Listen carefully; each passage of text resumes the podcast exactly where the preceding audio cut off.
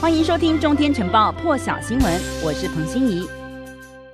好了，先来看的是香港政府针对台湾疫情升温，十六号晚间宣布，今天十七号零点开始进一步收紧台湾人士入境香港的检疫及筛检措施。所有在登机当天或者是之前十四天曾经逗留台湾的人士，需要在登机之时呢，出示预定起飞时间前七十二小时之内进行的核酸检测阴性结果证明，以及在香港指定检疫酒店预订房间的确认书。台籍人士返港之后呢，也需要在机场接受检测，等待安排确认认。检测阴性结果之后呢，才能搭乘港府安排的专车前往指定的这个强制检疫的地方。没有完成接种疫苗的，也需要在指定检疫的酒店强制检疫二十一天，期间还要接受四次的检测。而这个部分呢，在之后呢，还要自行的隔离七天，同时在抵港之后的第十六还有第十九天，也要接受。强制的检测，土耳其的民用航空总局四月下旬才公告，表示来自香港、大陆、台湾等地的旅客呢，从五月十五号开始。前往土耳其搭机的时候不必减负 PCR 阴性报告。现在因为台湾疫情升温，则是将台湾和以色列都在这个不用减负 PCR 阴性报告的国家名单当中移除了。而土耳其航空的官网也已经将台湾、以色列从搭机免减负 PCR 阴性报告国家名单当中移除。根据土耳其的规定，去年十二月底开始抵达土耳其的所有旅客都必须要减负出发前七十二小时的。PCR 阴性报告，而搭机旅客也必须要在登机报到的时候向航空公司来出示证明文件。新加坡通报新增三十八例的本土病例，这是从去年九月中旬以来，也就是八个月以来的单日最高。尽管星期天的新增病例并没有任何一例是来自移工宿舍。但是，这却是在近一年之内，除了移工宿舍之外，最高单日本土病例的数目，而且还有十八例到现在是查不到源头的。因此，新加坡从昨天开始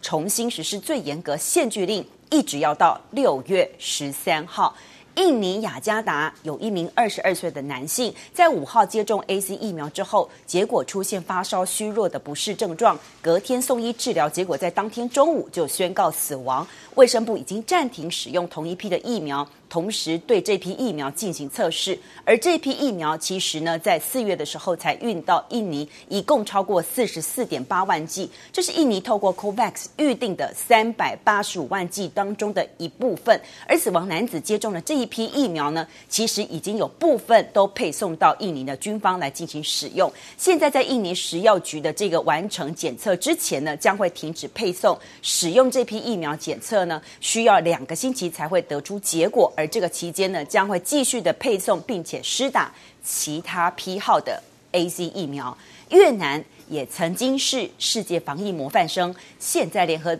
早报报道说，十六号新增的一百八十七例的确诊，一星期之内是第二次创下单日确诊新高了。因此呢，越南的卫生部说，十六号已经透过 COVAX 全球取得机制，获得近一百七十万剂的。AZ 疫苗希望可以缓解越南的疫情。大陆安徽省也是再传疫情，十三号开始呢，六安市以及肥西县呢就陆陆续续的出现确诊，其中现在十六号又新增两例，都是女性，还有是儿童摄影工作人员。现在说呢，这一批人呢都是和这个某一个摄影培训活动有关系，都是被当中感染的，因此大陆政府现在还在持续要找出这波疫情的所谓零号病人。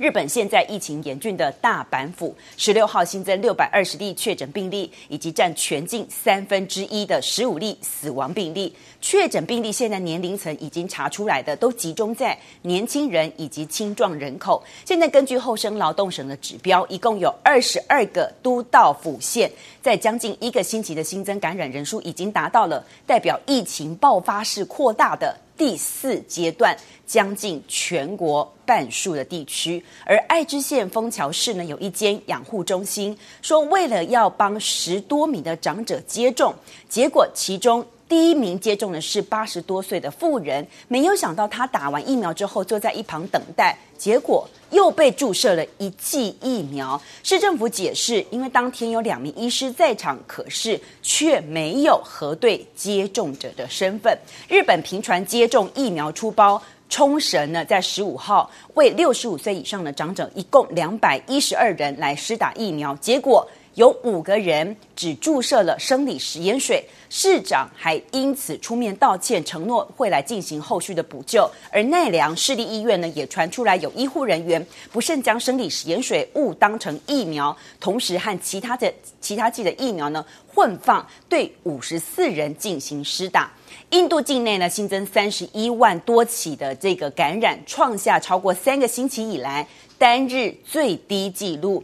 虽然新增染疫连续第三天减少，可是，在过去二十四个小时又有超过四千人死亡了。因此呢，在北阿肯德邦呢，有一位前任的首席部长，他在接受印度媒体访问的时候说。从哲学的角度来看，冠状病毒其实也是个活生生的有机体，它和人类一样有生存下去的权利。可是人类认为自己是最聪明的，而且一定要消灭病毒，因此呢，病毒就不断的自我变异。而为了确保安全，人类需要超过病毒的传播速度，和它保持距离。但是现在这番言论引发大批网友的不满，网友纷纷嘲讽，干脆发个签证给病毒算了。生物学家呢，在这个时候呢，也特别指出来。其实严格来说，病毒并不是生命体，因为病毒没有办法自行表现出生命现象。针对英针对印度的变种病毒，现在英国卫生大臣韩考克提出警告，说印度变种病毒接下来极有可能在英国传播开来，但是他相信。疫苗是可以有效对抗印度的变种病毒，而英格兰过去一个星期感染印度变种病毒增加了三倍，现在已经达到一千三百多例了。韩考克说，因为现在目前在英国大曼彻斯特地区的病例就是变种病毒的病例激增，不排除要来实行封锁。英国政府现在疫情咨询小组也说，大众应该对于印度变种病毒保持着担心但是不恐慌的心理，因为现在的情况。其实比就是英国变种刚开始流行的时候好上太多，不但是医院里头的病患数已经明显的减少，疫苗的接种也进行得很顺利。今年一月的时候，英国因为新冠住院治疗的人数将近四万人，可是这个星期六只剩下不到一千人。英国呢将在六月十四号宣布是不是取消所有的疫情限制，现在。还不知道是不是如期会举行。画面上呢，我们要来看的是有一辆车，它直接冲撞路障，以及几名以色列的边境警察，驾驶当场被射杀。这个是在东耶路撒冷。影片曝光之后，巴勒斯坦的激进组织哈马斯发言人发表声明，赞扬驾驶的行动。以色列警方也证实，当场有六名警员分别受到轻伤以及重度的受伤。以色列和哈马斯爆发战事现在进入第七天，以色列国防军少将十六号还展示了一份图表，列出来以色列过往以及现在遭受火箭弹袭击数量的数据，表示以色列正在面临他们史上。最密集的火箭弹袭击的频率，从十号以巴双方开始交火以来，其实哈马斯对以色列已经投射了大约三千枚的火箭弹，这个远远超过了二零一九以及二零零六年的记录。以色列呢，其实在昨天以及前天，我们看到的是，它轰炸了加萨走廊的大楼，连同美联社以及卡达的半岛电视台全部炸毁。